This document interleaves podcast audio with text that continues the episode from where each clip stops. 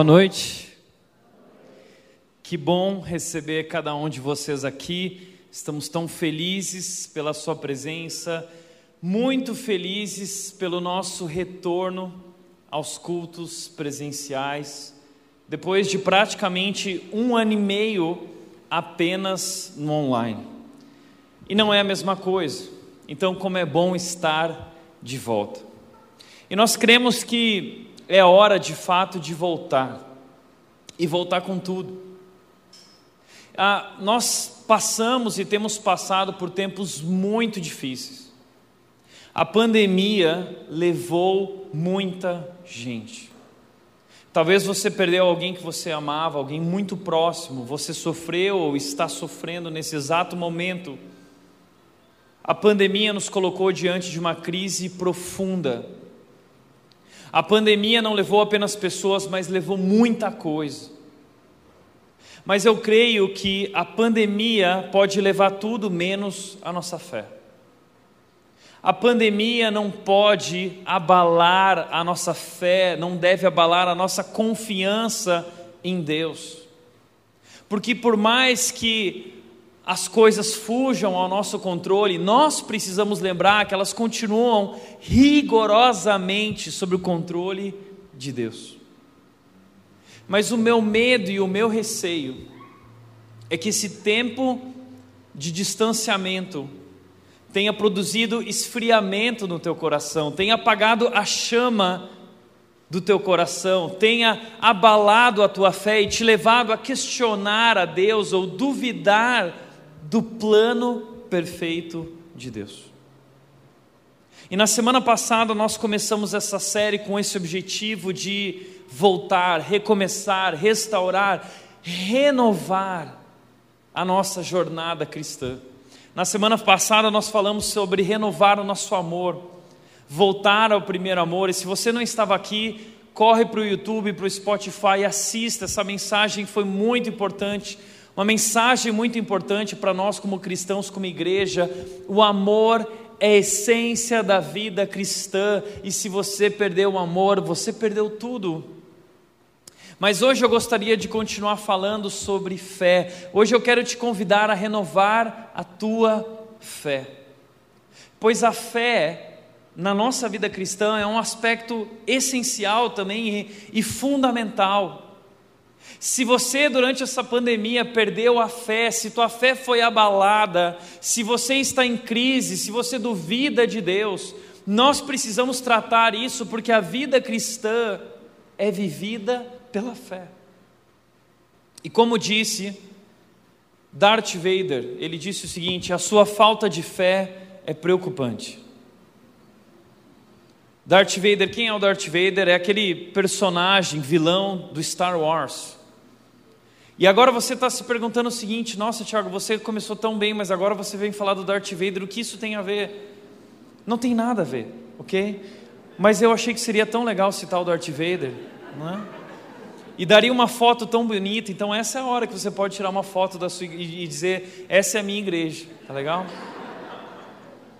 Mas é interessante que nós podemos aprender com isso porque a falta de fé, nossos problemas de fé, nossas crises na fé são realmente preocupantes. Por quê? Porque, como disse o Sproul, um teólogo, ele disse: a peregrinação da vida cristã é uma jornada de fé. A vida cristã começa com fé e ela é vivida pela fé. A fé começa na nossa vida quando Deus abre nossos olhos e nos ajuda, nos permite crer, acreditar em Jesus e reconhecê-lo como nosso Salvador. Aí então nós nos tornamos cristãos. E isso é fé, é crer que Jesus Cristo é o Filho de Deus que veio ao mundo para nos salvar do nosso pecado, morrendo em nosso lugar, trazendo vida eterna. Mas essa jornada de fé, ela continua e ele diz: todo o processo na vida do cristão está alicerçado, fundamentado nessa confiança, nessa dependência.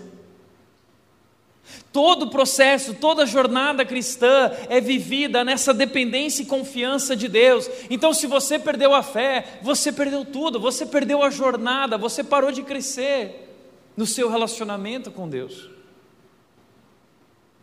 E como ele diz, essa é a razão por que Deus falou ao profeta Abacuque: o justo viverá pela fé. A fé, assim como o amor, é também a essência da vida cristã. Assim como Paulo disse em 1 Coríntios 13, ele disse: Agora restam, pois, essas três coisas: a fé, a esperança e o amor. A fé é muito importante. E a minha pergunta para você é a seguinte: como anda a sua fé? Como anda a sua fé diante das duras crises que nós vivemos e temos passado? Porque as crises funcionam como um termômetro, elas revelam a verdade sobre a nossa fé, se é uma fé verdadeira ou se é uma fé fingida, se de fato nós confiamos em Deus. E esse é o problema. O problema é que talvez tudo isso que passamos tenha revelado algo ruim a respeito da nossa fé. Uma fé frágil. Nos falta fé. E por que nos falta fé? Por que nós temos tanta dificuldade em confiar em Deus? Por que nós temos tanta facilidade de duvidar de Deus? Qual é o problema em nossas vidas? Por que temos tanta dificuldade com isso? É sobre isso que eu quero falar hoje com você. E eu quero falar hoje com você sobre essa questão da fé, nossos problemas com a fé, nossas dúvidas na fé, nossos erros na fé, olhando para um homem, um personagem na Bíblia, um que é conhecido como um herói na fé. Nós vamos olhar para um herói na fé. Um homem que é lembrado na Bíblia como um homem de muita fé, que foi usado por Deus pela sua fé. Ele se encontra, o nome dele se encontra lá na galeria dos heróis da fé, em Hebreus capítulo 11, versículo 32, diz que Gideão, pela fé, viveu grandes coisas para Deus. Eu não sei se você sabia, mas a Bíblia, no livro de Hebreus, o autor de Hebreus, ele guardou um espaço para falar sobre a história de homens e mulheres no passado que foram usados por Deus e que tiveram fé, tiveram confiança e viveram grandes coisas. E o nome de Gideão está lá. Ele é conhecido como um dos heróis da fé. Mas, pasme, esse herói da fé tinha muita dificuldade na sua fé. Na verdade, ele não tinha fé. Na verdade, ele duvidava de Deus, ele questionava a Deus. Mas algo acontece na sua vida em que ele é transformado, sua fé é transformada, sua fé é restaurada, sua fé é renovada, e através dessa história eu quero te ajudar hoje a renovar a tua fé, e essa é a boa notícia. Que se te falta fé, se tua fé é frágil, se tua fé está abalada, tua fé pode ser restaurada. Você pode crescer na fé, e é por isso que eu quero compartilhar essa história com você. Essa história se encontra lá no Antigo Testamento, a história de Gideão, Juízes, capítulo 6, versículo 11, diz o seguinte: Então o anjo do Senhor veio e sentou-se sobre a grande árvore de Ofrá. Gideão, filho de Joás, estava malhando trigo num tanque de prensar uvas para escondê-lo dos midianitas. Há algo muito interessante aqui. Perceba que o anjo do Senhor uma pessoa, surge numa árvore e Gideão está em um tanque de prensar uvas. Imagine esse momento em que ele percebe que tem alguém observando ele. E outro detalhe importante é que ele está malhando o trigo num tanque de prensar uvas. Não era o local correto, não era o local adequado. A uva era prensada em um, um determinado local que era como um buraco já o trigo, ele era malhado no alto da colina, da montanha, o lugar onde o vento bate e leva os feixes, e só restava o trigo. Mas por que ele escolheu esse local indevido? Porque ele não quer estar em um lugar uh, em que possa ser visto. Ele não quer estar à vista, ele quer estar escondido e ele se esconde nesse local para então malhar o trigo. Ele está com medo e diz o texto porque ele está escondendo dos midianitas. Quem eram os midianitas? O que está acontecendo aqui?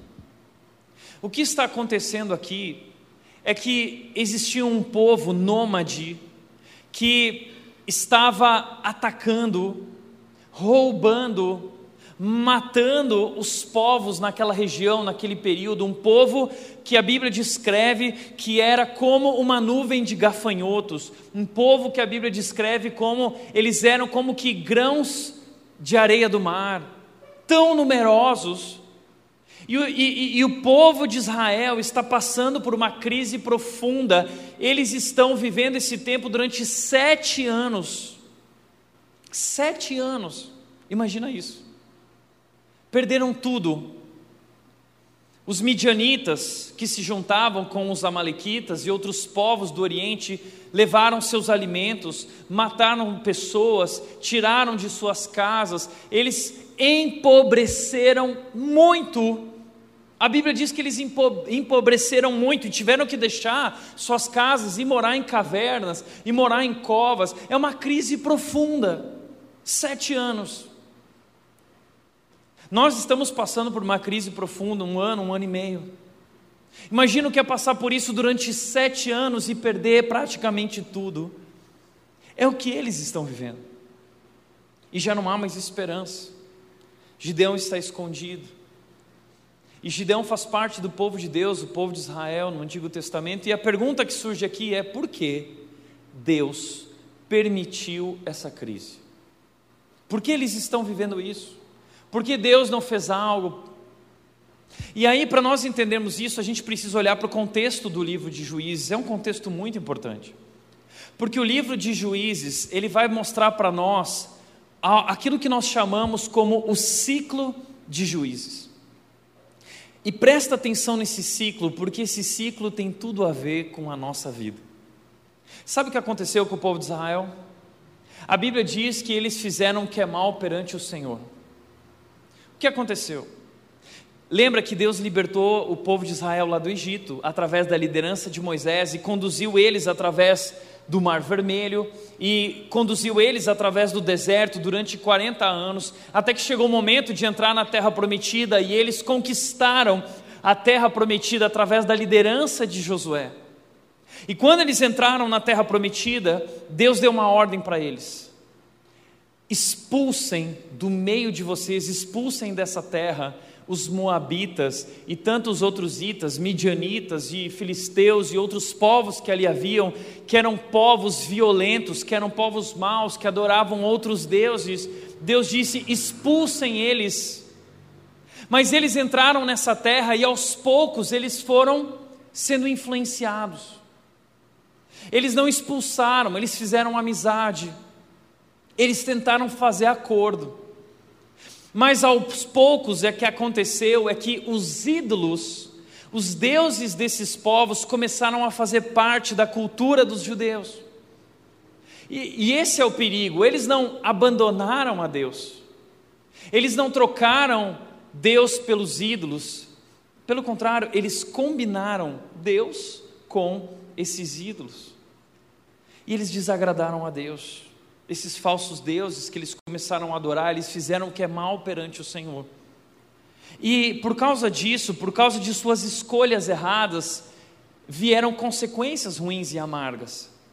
E o texto, e, e, o ciclo de juízes, o livro de juízes vai mostrar esse ciclo recorrente em que eles esquecem de Deus, eles abandonam a Deus, então Deus permite que uma outra nação venha e oprima, Deus permite uma crise, Deus pro, permite problemas para que eles despertem, para que eles possam acordar, para que eles possam abrir os olhos e lembrar quem é o Deus deles. Você já entendeu? Que muitas vezes crises na nossa vida são usadas por Deus e permitidas por Deus para nos alertar, para nos fazer voltar para o lugar de onde nós não deveríamos ter saído, Porque infelizmente nós somos como o povo de Israel, nós esquecemos a Deus. Então Deus alertava eles, e aí, diante da crise, diante do. quando eles chegavam no fundo do poço, eles lembravam de Deus e eles clamavam ajuda de Deus. E então Deus enviava um juiz, um libertador, por isso é o livro de juízes. Deus enviou vários juízes em um período ali de 300 anos. Esse ciclo é recorrente. Então a, a nação opressora era derrotada, só que eles voltavam a fazer o que era mal e tudo acontecia de novo, e de novo, e de novo. É um ciclo. Durante 300 anos isso foi se repetindo. E aí a gente acha isso tão estranho. E, mas será que eles não são capazes de perceber? Mas deixa eu te mostrar uma coisa. Nós agimos exatamente assim com Deus. A nossa espiritualidade, a nossa jornada de fé é uma jornada de montanha russa, altos e baixos. Ora nós estamos bem com Deus, ora nós estamos mal, ora nós lembramos de Deus, ora nós esquecemos de Deus. E muitas vezes, nós, assim como o povo de Israel, fazemos, nós vivemos, nós decidimos, nós escolhemos de acordo com o nosso desejo, nós queremos fazer a coisa do nosso jeito. E aí fazemos escolhas ruins, erradas, e consequências vêm. E aí, no momento da crise, nós lembramos e nós clamamos a Deus e pedimos ajuda. Então, Deus permite a dificuldade na nossa vida para nos fazer acordar. E infelizmente, muitas vezes nós acordamos, mas quando está tudo bem, a gente esquece de Deus. E quando está tudo ruim, tudo ruim, nós lembramos de Deus. Infelizmente, vivemos esse ciclo hoje também. Isso destruiu o povo de Israel. E é isso que está acontecendo nesse exato momento. Gideão está vivendo no meio de uma crise porque o povo de Israel se esqueceu de Deus, abandonou a Deus. Mas esse povo clama a Deus, e Deus é tão misericordioso, Deus é tão amoroso, que Deus se volta a esse povo, e ele chega até a pessoa de Gideão Apareceu a Gideão esse anjo do Senhor, e ele disse: O Senhor está com você, poderoso guerreiro. Poderoso guerreiro, Deus está com você. E, e de certa forma parece uma ironia de Deus, Deus falar para Gideão, poderoso guerreiro, porque Gideão é um medroso, Gideão está se escondendo, Gideão não é corajoso. Por que, que Deus fala poderoso guerreiro, será que Deus está zoando de Gideão?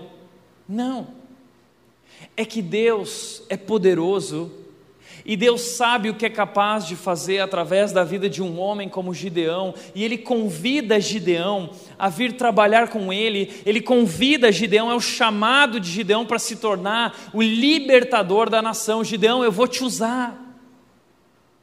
Só que ele, quando ele chama Gideão e fala assim: Gideão, eu estou aqui agora e eu vou tirar vocês dessa. Sabe o que Gideão faz? Gideão duvida de Deus. Gideão questiona Deus. Gideão não tem fé, ele vacila na fé dele e ele confronta Deus.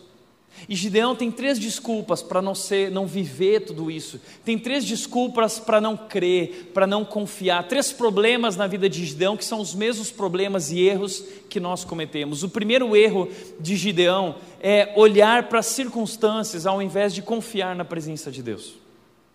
O texto diz o seguinte, Juízes 6:13a: "Ah, Senhor". Ele vai usar sempre essa desculpa: "Ah, Deus, mas sabe o que que é? Não vai dar". Sabe por quê? Se o Senhor está conosco, por que aconteceu tudo isso? Por que está acontecendo tudo isso, Deus? Se de fato o Senhor está conosco, olha para as nossas circunstâncias, não faz sentido.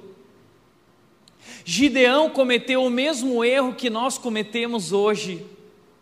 Nós julgamos a Deus olhando para as circunstâncias quando nós deveríamos fazer o contrário, na verdade, julgar as circunstâncias, olhando para a bondade de Deus e lembrando que o nosso Deus é um Deus grande, que o nosso Deus é um Deus poderoso, que o nosso Deus é um Deus amoroso, que está no controle. Nós precisávamos lembrar que Ele tem um plano maravilhoso, como Jó disse lá em Jó 42, ele disse: Eu não sabia, mas agora eu vejo. Esse é o problema. Quando nós olhamos para as circunstâncias e queremos compreender Deus através das circunstâncias, nós nos perdemos, nós vacilamos na nossa fé. Mas nós deveríamos fazer o contrário, nós deveríamos olhar para tudo que nos acontece através desse filtro da bondade de Deus, da soberania de Deus, do controle de Deus, porque, como eu disse, as coisas podem fugir do meu controle ou do seu controle, mas elas continuam rigorosamente no controle de Deus. Deus está sentado no trono, reinando absoluto, e nada acontece na terra que não passe pelo filtro da sua soberania. E se algo está acontecendo, uma crise na sua vida ou ao seu redor, Deus permitiu porque Ele tem um propósito. Como ele disse em Romanos 8, 28, todas as coisas cooperam para o bem, todas. Tudo que acontece na sua vida e na minha vida coopera para o bem, de acordo com o propósito de Deus. Deus tem um propósito. E talvez o propósito de Deus é assim como na vida do povo de Israel, é alertá-los, é acordá-los. Deus quer te trazer de volta, como disse C.S. Lewis, Deus grita, Deus sussurra na alegria, mas ele grita em meio à dor. Deus usa a dor para nos acordar, para nos fazer levantar, para nos restaurar. Como Pedro vai dizer lá na carta dele de 1 Pedro, ah, não se surpreendam com o fogo ardente entre vocês. Por quê? Porque, como ourives que usa o fogo para purificar o ouro, Deus está usando o fogo, as tribulações, as crises, para transformar a nossa vida.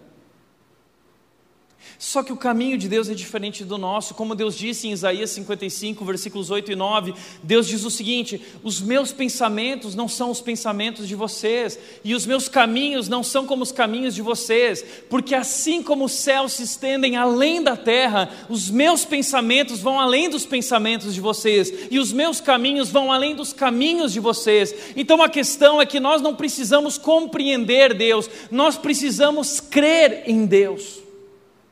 E crer que Ele está no controle, e crer que Ele está conosco, e não importa o que aconteça, Ele tem um plano. Mas Gideão não entendeu isso e ele questiona Deus. Ele diz: Mas agora o Senhor nos abandonou, e o Senhor nos entregou nas mãos de Midian. O que Gideão não, não entende é que é justamente o contrário, não foi Deus quem abandonou eles, foram eles que abandonaram a Deus. Você já parou para pensar que talvez é isso que hoje está acontecendo na sua vida? A grande questão não é que Deus te abandonou, mas você abandonou a Deus, porque você decidiu viver do seu jeito.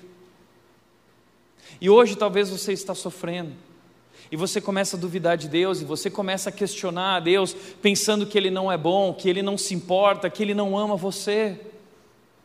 Mas entenda que Deus não te convidou, Jesus não te chamou para uma vida confortável. Ele disse: Se alguém quiser me seguir, ser meu discípulo, tome a sua cruz e me siga. É um caminho difícil. A vida cristã, ele disse, passa pela porta estreita. É um caminho difícil. A vida cristã não nos blinda das dificuldades. A vida cristã não nos isenta do sofrimento. Ser cristão não significa não sofrer. Ser cristão significa não estar só. Ele nunca disse que nós não sofreríamos, mas ele disse que estaria sempre conosco. Eu sempre estarei com vocês. Por isso, Davi disse no Salmo 23, versículo 4: ele disse: Ainda que eu ande pelo vale da sombra da morte, eu não temerei mal algum, porque eu sei que tu estás comigo. Então, a vida cristã, Deus, na nossa jornada de fé, não nos isenta a passar pelo vale da sombra da morte, nós passaremos pelo vale da sombra da morte, mas Ele garante que a Sua presença vai conosco e nós podemos confiar na Sua presença. Nós vacilamos na fé porque olhamos para as circunstâncias e esquecemos quem está conosco e quão poderoso e quão soberano Ele é. E Deus então responde para Gideão e diz: O Senhor se voltou para ele e disse: Com a força que você tem, vai libertar Israel das mãos de Midian. Não sou eu quem o está enviando. Gideão, É por isso que eu estou falando com você, porque eu me importo. E eu quero transformar essa situação. E eu quero te usar. E aí Gideão vem com a segunda desculpa. Deus está dizendo: Eu quero intervir, eu vou fazer algo por você, chegou a hora. Mas aí Gideão comete o segundo erro, o segundo erro que nós também cometemos. Ele se esconde em sua capacidade ao invés de confiar no poder de Deus. Juízes continua dizendo, versículo 15: Ah, Senhor, ah, Deus, se de fato, como posso libertar Israel? Ele diz: meu clã é o menos importante de Manassés e eu sou o menor da minha família. Deus, eu não sou capaz. Por quê? Porque eu sou o menos importante. Porque eu sou o menor da minha família. Gideão não era o mais influente. Gideão não era o mais inteligente. Gideão não era o mais importante, Gideão não tinha uma posição privilegiada e de influência que o ajudasse a reunir um grande exército. Se ele falasse, olha, vamos lá, ninguém ia com ele, quem era Gideão? Ninguém me conhece, ninguém sabe de mim, eu não tenho capacidade, sou menos importante, eu sou menor. Esse é o nosso problema. O nosso problema é que nós não entendemos que não se trata da nossa capacidade, não se trata da nossa inteligência, não se trata do nosso potencial, não se trata de quem nós somos, trata-se de quem Deus é. E, e, e Gideão não entende isso. E o que nós precisamos entender é que, na verdade, pelo contrário, Deus escolheu os fracos. Deus não escolheu os mais sábios, Deus não escolheu os mais fortes, Deus escolheu os fracos, porque a nossa fraqueza estabelece o palco perfeito para Deus mostrar a sua grandeza através da nossa vida.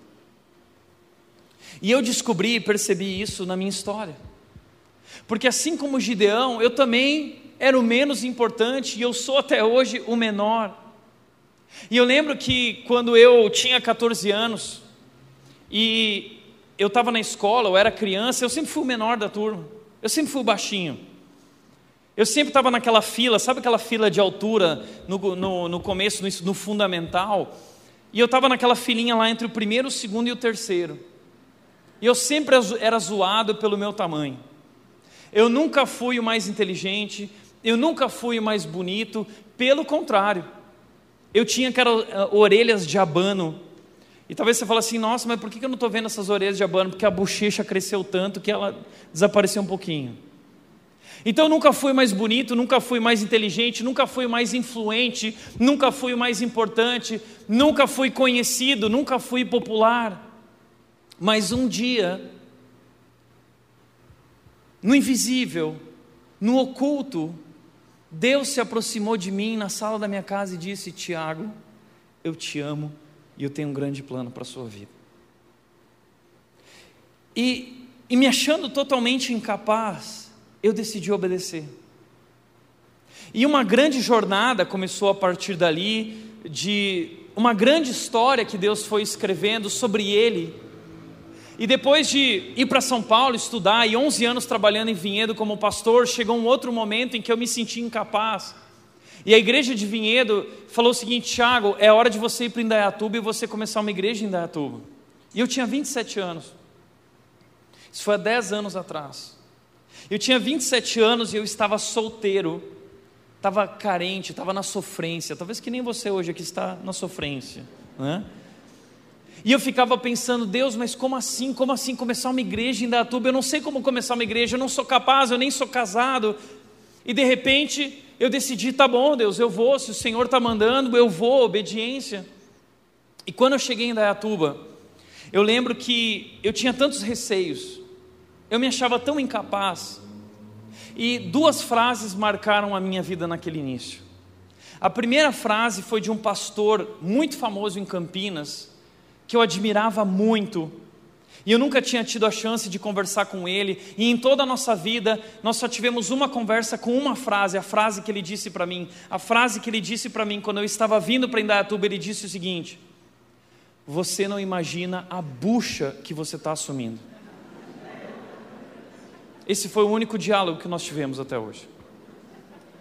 E assim começou o trabalho, com 30 pessoas. E no meio daquele trabalho, um dos líderes um dia virou para mim e disse o seguinte: a segunda frase, ele disse: Você não é o cara para essa igreja. E aquilo pegou tão pesado no meu coração. Porque quando as pessoas falam sobre nós coisas desse tipo, isso nos abala, não é? Mas sabe que, como foi importante ouvir aquilo.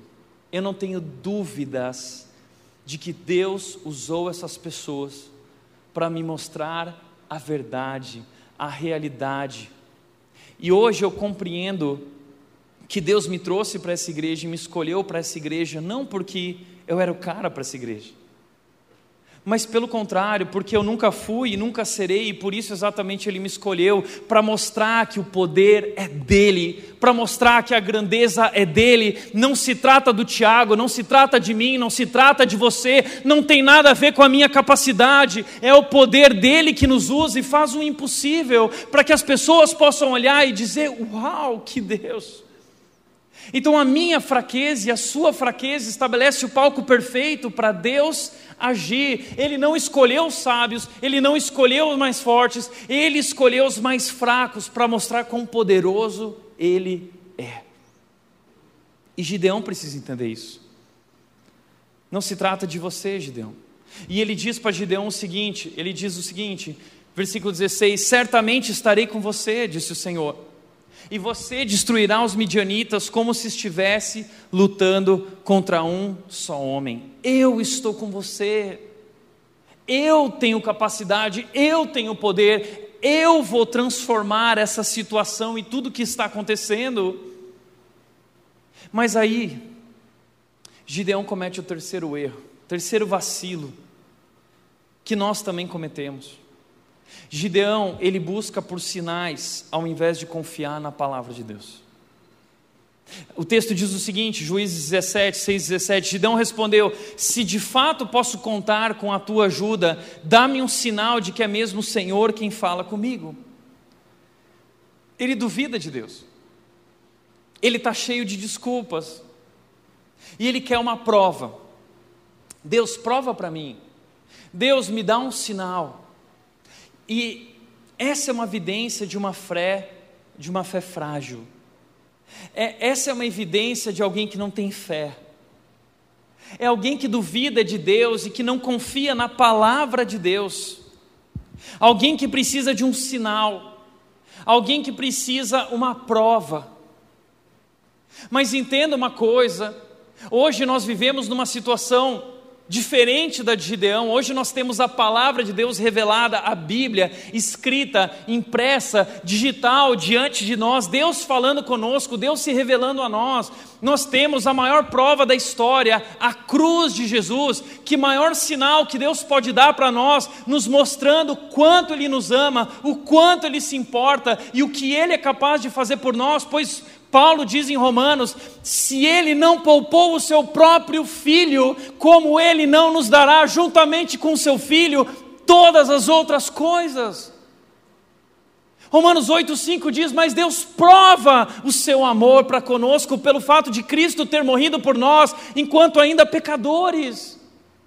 Deus provou que se importa Deus provou que te ama, Deus provou que tem poder, porque a morte não venceu Jesus, Ele ressuscitou dos mortos, Ele provou o seu poder, Ele provou o seu amor, e Ele nos chama para viver uma vida com confiança, e você ainda exige um sinal. Que maior sinal Deus pode dar para você? Alguém certa vez disse para mim o seguinte: Tiago, mas não seria mais fácil se Deus escrevesse um bilhete? E eu virei para essa pessoa e falei assim: mas ele escreveu, ele escreveu um bilhetão. Esse bilhetão se chama Bíblia, é a palavra de Deus. E 2 Timóteo 3,16, Paulo diz: a, a Bíblia, toda a escritura, a palavra é inspirada por Deus é a revelação de Deus, é Deus falando conosco, nos ensinando o que é certo, nos ensinando como viver e nos preparando para toda boa obra. Uau! Como disse doutor Augusto Nicodemos, se você quer ouvir a Deus, leia a Bíblia. Se você quer ouvir a, a Deus em voz alta, de forma audível, leia a Bíblia em voz alta. É Deus falando com a gente. Deus já nos deu a Sua palavra. E que sinal mais Ele precisa nos dar? Nós temos a palavra de Deus e devemos confiar na palavra de Deus. Mas isso revela uma fé frágil, uma fé falha. E como diz a música do Gilberto Gil, vai na fé, que a fé não costuma falhar. O problema é que a nossa fé falha. Por que, que a nossa fé falha? Porque a nossa fé é uma fé que não confia, a nossa fé é uma fé que não conhece a Deus, porque a nossa fé é uma fé frágil que está apoiada nas coisas erradas, nas circunstâncias, na nossa capacidade, buscando por sinais. Tudo isso revela que nós não entendemos o que é fé. Entenda isso, nós ainda não entendemos o que é fé. E existem tantas ideias erradas sobre fé por aí. Deixa eu te mostrar o que é fé. Mostrando primeiro o que não é fé. Veja o seguinte: ideias erradas sobre fé. Primeiro, nós pensamos que fé é pensamento positivo. Ai, fé é ter pensamento positivo. Você tem que ter pensamento positivo, porque vai acontecer aquilo que você pensar. Fé não tem nada a ver com pensamento positivo. Fé não tem nada a ver também com acreditar que vai dar certo. Não, porque a gente sempre tem que acreditar que vai dar certo. Não, fé não é isso. Fé é acreditar que dando certo ou errado, Deus está no controle. Porque as coisas não são como eu acho que elas deveriam ser. Existe um Deus perfeito, soberano, que está acima de mim, e seus pensamentos se estendem além dos meus, ele vê muito além do que eu vejo. E quando eu estava diante do meu pai na UTI, nos últimos suspiros da sua vida, a minha oração não estava apoiada no, ai Deus, eu acredito que vai dar certo. A minha oração é Deus, eu sei que a situação é muito grave. E se meu pai viver, ou se meu pai morrer, eu vou te louvar. Porque eu sei que o Senhor é soberano. Porque eu sei que o Senhor está no controle e porque eu sei que mesmo dando errado, já deu certo. Porque eu sei que ainda que ele morra, ele viverá. Porque eu sei que você não precisa fazer algo agora, porque tu já fizestes algo naquela cruz, garantindo que a morte não é mais a última palavra. Isso é fé. Fé é acreditar que não importa o que aconteça, Deus continua no controle. Fé também não é visualizar o livramento. Ah, porque a gente tem que materializar. Já ouviu essa história? E o que você materializar vai acontecer. Gente, isso é besteira. Tem nada a ver com fé. Isso é esse sincretismo se infiltrando no meio da igreja. E aí você acha que você tem que visualizar o livramento. Então, se teu casamento está sendo assolado pelo divórcio, então você visualiza o teu marido voltando para casa com um buquê de flores e te abraçando. Eu estou visualizando isso. Minha esposa está voltando. Meu filho vai passar na faculdade, então eu visualizo ele passando no vestibular. Eu preciso de um emprego, então eu vou visualizar eu sentado diante do entrevistador e ele diz: a vaga é sua. Não é isso que é, que é fé. Fé também não é declarar ou determinar algo e dizer, Deus, olha só, você tem que fazer isso. Aliás, aquela oração que muitos pastores e líderes por aí ensinam, que diz o seguinte: eu determino, Deus, restitui, eu quero de volta o que é meu. E deixa eu te falar uma coisa: essa é a oração mais ignorante que existe na face da terra. Sabe por quê? Porque a salvação em Cristo Jesus que nós recebemos é exatamente substituição. O que Deus fez? O que é nosso? O que é nosso? Nosso é o pecado, nosso é a desobediência, e nosso nossos são as consequências do pecado, a morte, a condenação da morte, isso pertence a nós, mas Deus nos amou tanto que Ele pegou a nossa condenação e Ele jogou sobre Jesus Cristo, e Jesus Cristo foi esmagado naquela cruz por causa do nosso pecado, e Ele morreu no seu lugar e no meu lugar para nos trazer vida. Ele substituiu a ira, a condenação foi sobre Jesus e o perdão sobre nós, isso é salvação. Jesus assumiu o nosso lugar, que amor é esse? E aí agora você chega para Deus e diz assim: restitui, eu quero de volta o que é meu. Então, se você quer de volta o que é teu, Deus vai jogar condenação de novo sobre a tua vida. É isso que você quer? Deus já te deu salvação, Deus te deu tudo. Isso de uma prepotência, uma arrogância sem precedentes. Aliás, também achar que fé é a alavanca que move a mão de Deus. Então é o seguinte: a, a fé vai mover a mão de Deus. E, como se Deus estivesse parado, como se Deus fosse passivo, como se Deus uh, precisasse dos teus conselhos para saber como administrar esse mundo, como se você se importasse mais com o mundo que Deus, como se você amasse mais o teu marido, tua esposa, o teu filho do que Deus ama. Isso é de uma prepotência, de uma arrogância sem limites, julgar que Deus está parado e você vai dizer para Deus qual é a melhor forma, a melhor saída para ele ser glorificado na tua vida e nas tuas circunstâncias. Isso é um absurdo. Isso não é fé. E é por isso que a nossa fé falha. A nossa fé falha. Porque a nossa fé é uma fé frágil, uma fé enganosa. O que é fé? Fé, como disse Sproul, é crer em Deus e viver por meio de toda a palavra que procede da boca de Deus. Fé é crer em Deus e acreditar na palavra de Deus e viver por meio da palavra de Deus, viver em obediência à palavra de Deus. Então, fé não é pensamento positivo, fé não é visualizar o livramento, fé não é achar que vai dar certo, fé não é determinar, ordenar, ou fé não é a alavanca que move a mão de Deus, ou um recurso para convencer a Deus a fazer aquilo que eu acho que Ele precisa fazer. Fé é crer em Deus e viver por meio da Sua palavra. E não apenas isso, mas como Sproul disse, é seguir a Deus, é viver em uma obediência a Deus, que nos levará a lugares em que nunca estivemos, em situações que nunca experimentamos, a países que nunca vimos, porque sabemos quem Ele é. Não foi isso que aconteceu com Abraão? Deus disse para Abraão que não conhecia Deus: Abraão, sai e vai. Vai para onde? Não vou dizer, mas me obedece. E Abraão obedece, não porque ele sabe qual o lugar, mas ele sabe quem o chamou. E foi isso que aconteceu na minha vida aos 14 anos. Eu não sabia para onde eu iria, mas eu sabia com quem eu iria. E foi isso que fez toda a diferença. E é isso que faz toda a diferença na nossa vida, e é isso que é viver pela fé. Não importa o que aconteça, eu sei quem está comigo, e eu vivo para fazer o que Ele quer. Então, a partir daí, Deus, em Sua misericórdia, Deus, em seu amor, Ele dá um sinal, uma prova para Gideão. E Gideão percebe, e Gideão se arrepende, diz: Deus, agora eu entendi, é o Senhor quem fala comigo. E Gideão então oferece a sua vida a Deus e a sua fé é restaurada. E agora sim, ele vai passar desse homem sem fé para um homem que tem fé, um herói da fé.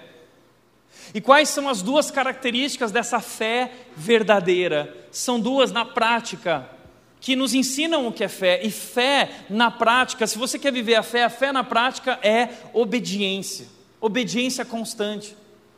Agora então Deus diz para Gideão o seguinte: Gideão, então agora que você entendeu quem eu sou, agora que você crê em mim, então o que eu te ordeno é o seguinte, Juízes 6:25, naquela noite o Senhor disse a Gideão: derrube o altar que seu pai fez para Baal e corte o poste de Azerá que fica ao lado do altar.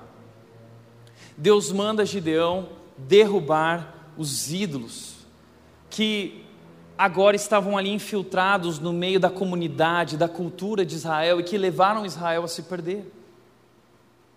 E se você se perdeu e você quer voltar, você quer restaurar, você quer renovar, sabe o que você precisa fazer? Você precisa obedecer a Deus. E talvez na sua vida hoje existam, assim como na nação de Israel, ídolos no seu coração. Talvez existam ídolos.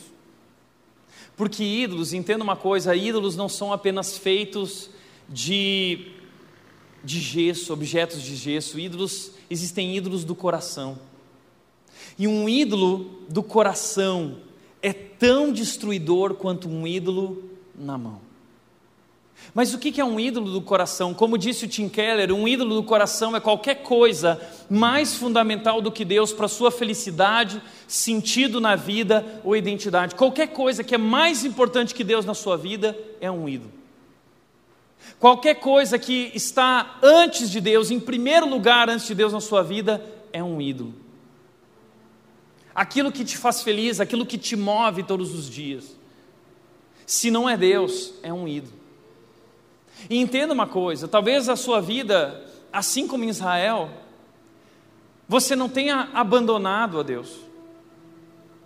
Talvez assim como eles, você formalmente declara Deus como teu único Deus, mas a tua vida no dia a dia gira em torno desses outros deuses no coração, coisas mais importantes e mais fundamentais.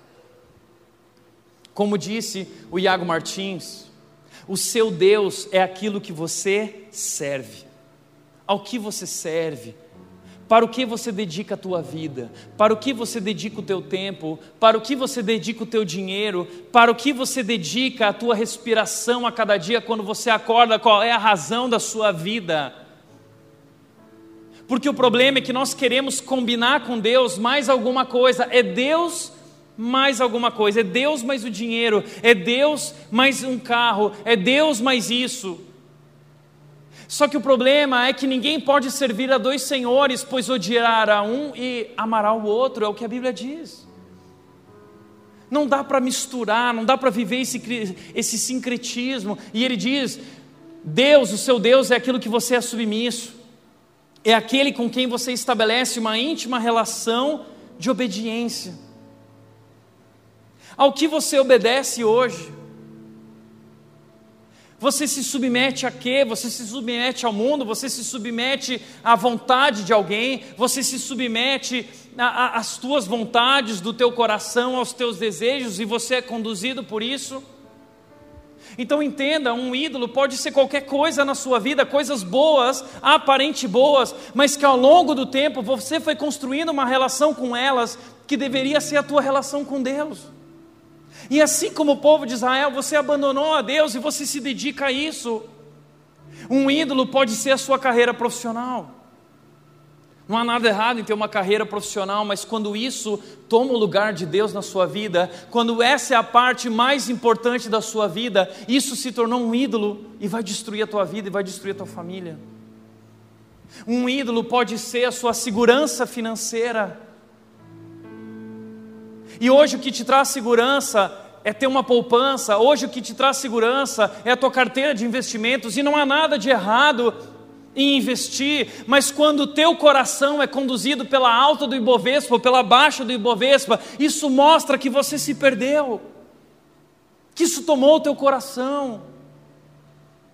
Quando a conta ah, começa a ficar abaixo, quando as coisas não estão acontecendo como você gostaria, isso mostra que você se perdeu. Um ídolo também pode ser bens materiais. Cada vez um carro novo, eu preciso de outro carro, tem que trocar, outra casa. E você nunca está contente, nunca está satisfeito, toda hora tem que trocar, tem que comprar uma coisa nova. Isso revela algo sobre o nosso coração. Um ídolo pode ser a sua aparência física. E talvez hoje o que te traz felicidade é a sua aparência. E você investe tudo que tem, todos os recursos que tem na sua aparência. E você gasta muito tempo da sua vida e do seu dia a dia na sua aparência. Mas deixa eu te falar uma coisa: se você investe mais tempo na sua aparência do que na tua relação com Deus, está escancarado que teu Deus é a beleza e não o verdadeiro Deus. Você abandonou a Deus. se você investe mais recursos em ficar bonito ou bonita do que investe recursos na obra de Deus, esse é o teu ídolo. Aceite isso, essa é a verdade sobre nós. Nós somos como o povo de Israel. Um ídolo também pode ser a sua reputação, a sua imagem, a sua influência no Instagram, a sua popularidade no Instagram, e você se tornou dependente de curtidas. E a tua vida gira em torno da próxima foto, a tua vida gira em torno do próximo vídeo, e isso te consome por dentro. É um ídolo. A tua vida talvez se tornou um relacionamento, você depende dele, você depende dela dos filhos. Filhos têm alto poder de idolatria, esse é um problema sério.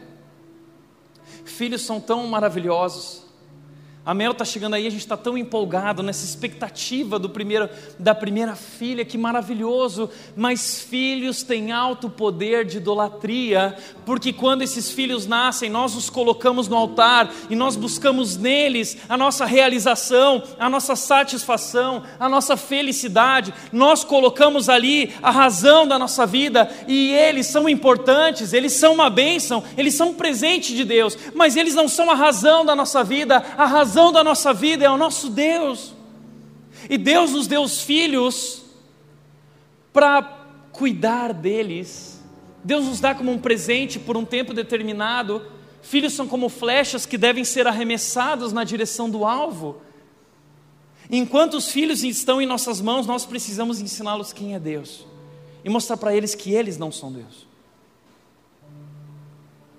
E uma coisa que nós temos trabalhado muito lá em casa é que eu penso que muitos casais, quando vão ter filhos, passam os nove meses preparando o quarto, mas não preparam o coração. Tantos casais, quando vão se casar, passam um ano preparando a festa do casamento, mas não preparam o coração para o casamento. Não entendem o significado do casamento. Isso tudo revela os nossos ídolos. E uma das coisas que nós temos muito claro em nosso coração a Mel está chegando e nós amamos ela de todo o nosso coração. Mas nós também sabemos que a Mel é pecadora. O bebê, a minha filha, que está na barriga da mamãe da Nath, uma grande barriga agora, esse bebê nasce, nascerá em pecado. Já na barriga da mamãe, porque a Bíblia diz que todo ser humano está condenado ao pecado por causa da nossa desobediência a Deus. Todos nós morremos por causa disso. Isso é tão duro, não é? Mas essa é a verdade. E nós sabemos que essa é a verdade sobre a Mel. A minha filha nascerá condenada ao inferno. Mas o meu papel como pai e o papel da mamãe é dedicar as nossas vidas para que a Mel conheça Jesus. Porque Jesus é o Salvador. E só Jesus pode nos libertar do poder e das consequências do pecado. E um dia eu vou dizer para Mel: Mel, não existem pessoas boas ou pessoas ruins, só existem pessoas ruins. Seu pai é ruim, sua mãe é ruim, nós somos pecadores. Diante de Deus só existe gente ruim. E gente ruim arrependida, e gente ruim não arrependida, e sua mãe e eu somos pessoas arrependidas diante de Deus porque reconhecemos que não merecemos esse amor, e você não merece, filha, você não é uma boa pessoa, mas Jesus Cristo, apesar do seu pecado, morreu naquela cruz por você. E se você crer em Jesus, você será salva. E nós temos lido a Bíblia para Mel ainda na barriga, eu leio toda semana o livro de João, apresentando Jesus para Mel contando histórias sobre Jesus, quem é Jesus, porque Jesus, Mel, é a razão da nossa vida e não você. E alguns dias atrás nós chegamos em João 3,16 e eu li para Mel, e quando eu cheguei eu me emocionei, porque diz: Porque Deus amou o mundo de tal maneira que deu seu filho naquela cruz para morrer por nós, e eu disse para ela, eu repeti, porque Deus amou a Mel de tal maneira que deu seu único filho para que se a Mel crer em Jesus, ela seja salva. Então nós oramos, Deus, que um dia a Mel possa render a sua vida a Jesus. Nossa tarefa como pais é viver por essa missão. Essa é a nossa missão. A Mel não será a razão da nossa vida, nós amamos ela. mas o Senhor é a razão da nossa vida e nós consagramos a vida da Mel a Ti. E no dia que essa menina sair da barriga da mamãe, ela será dedicada ao Senhor. Não é minha, não é da Nath, é do Senhor.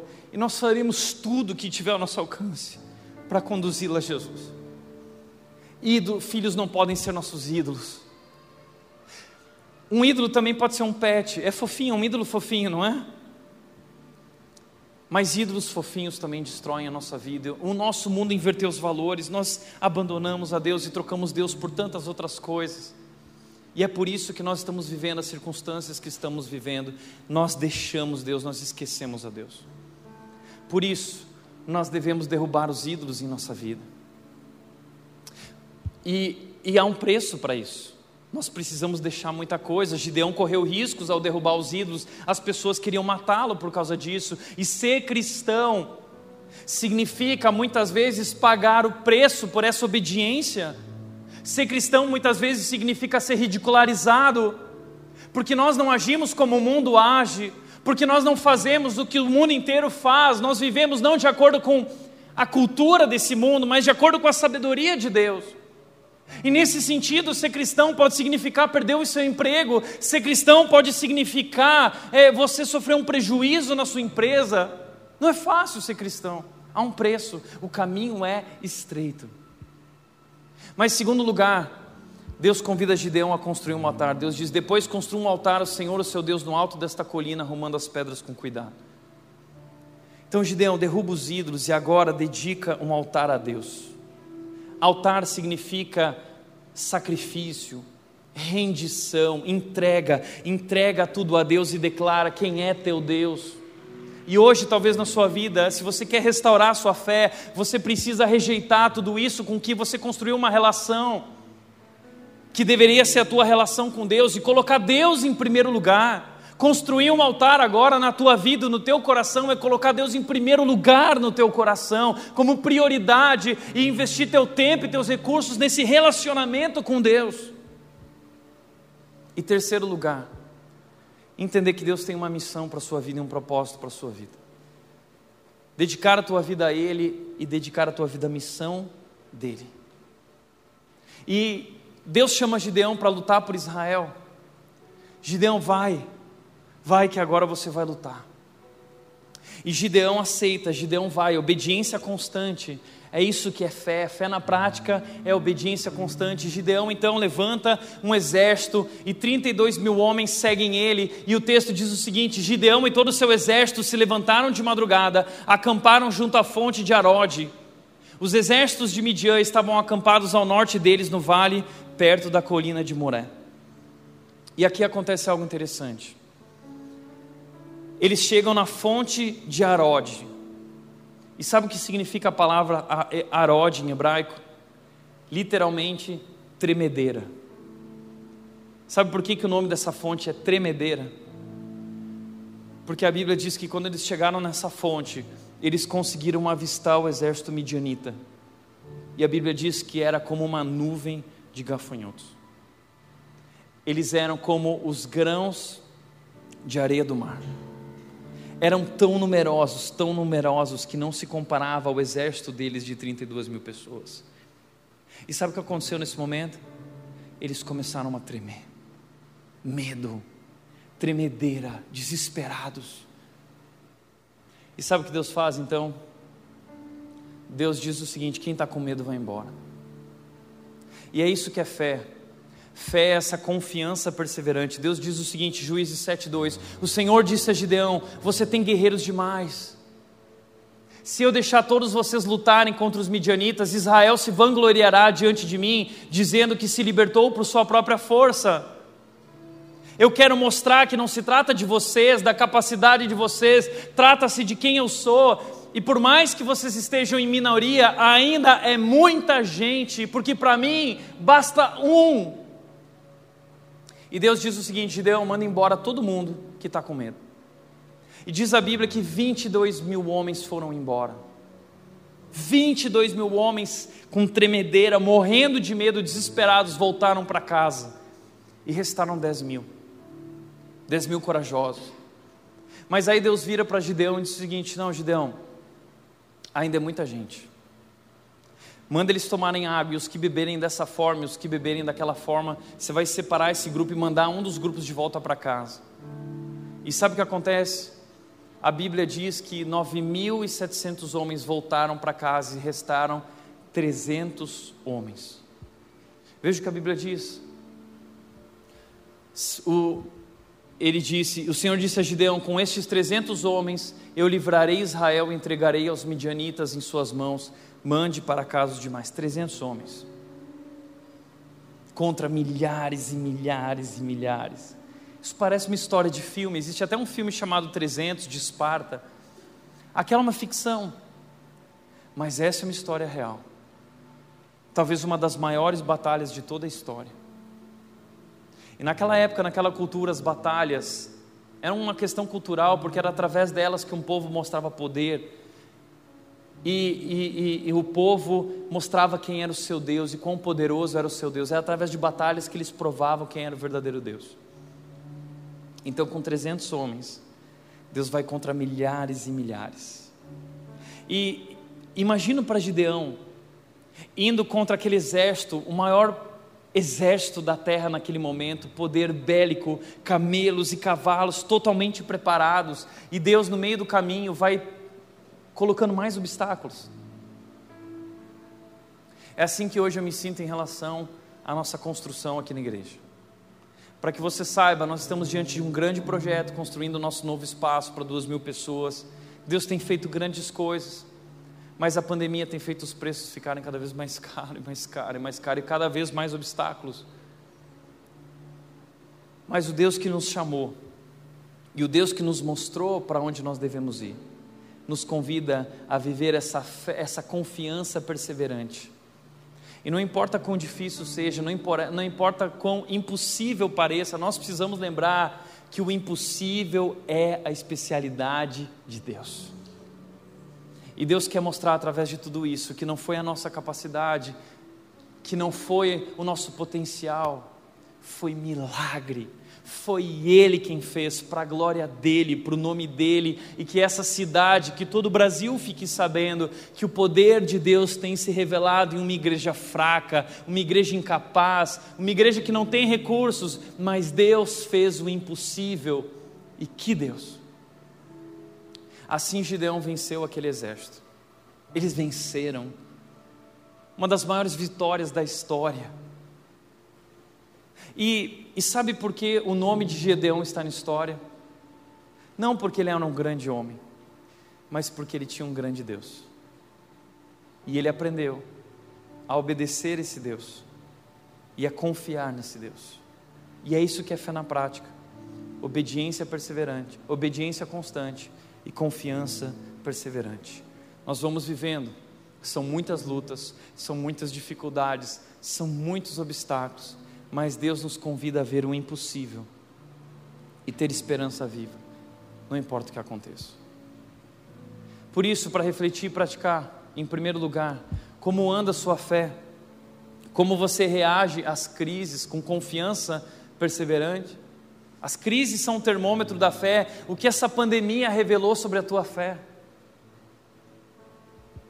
Segundo lugar, quais são os ídolos do coração que estão hoje sabotando a sua fé, o seu amor e a sua satisfação em Deus? Tome uma decisão de derrubar esses ídolos do seu coração e colocar Deus em primeiro lugar. E terceiro e último lugar, você vive de acordo com a palavra de Deus a vontade de Deus revelada a nós, o plano de Deus para a sua vida completo.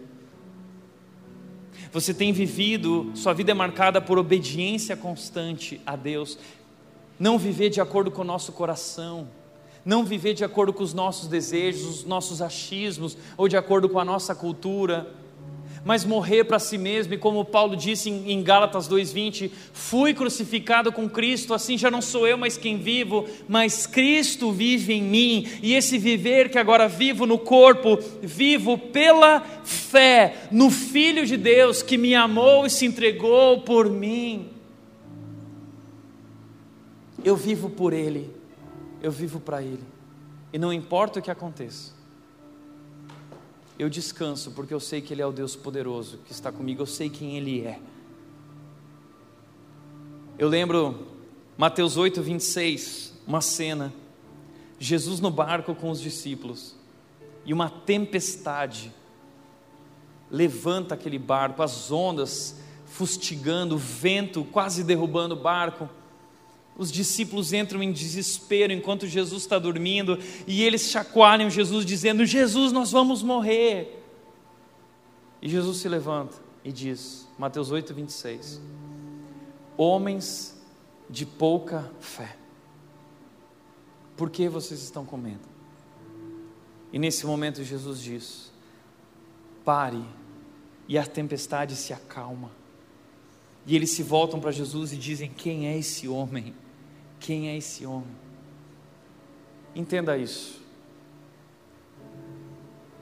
Você pode estar sendo fustigado hoje pelas circunstâncias, por uma tempestade, pelas ondas e pelo vento. Eu não sei quais são as circunstâncias da sua vida, mas se Jesus está no barco, tudo vai ficar muito bem. E você pode descansar e render sua vida a Ele. Amém? Feche teus olhos. Pai querido, nós queremos te agradecer, Deus, pela tua palavra que nos traz exemplos como de Gideão que nos inspiram, que nos confrontam, que nos ensinam como nós devemos viver, que denunciam, Deus, nossos erros. Deus, nós queremos ser transformados. Nossa fé é tão pequena, nossa fé é tão falha, nossa fé é abalada por circunstâncias quaisquer.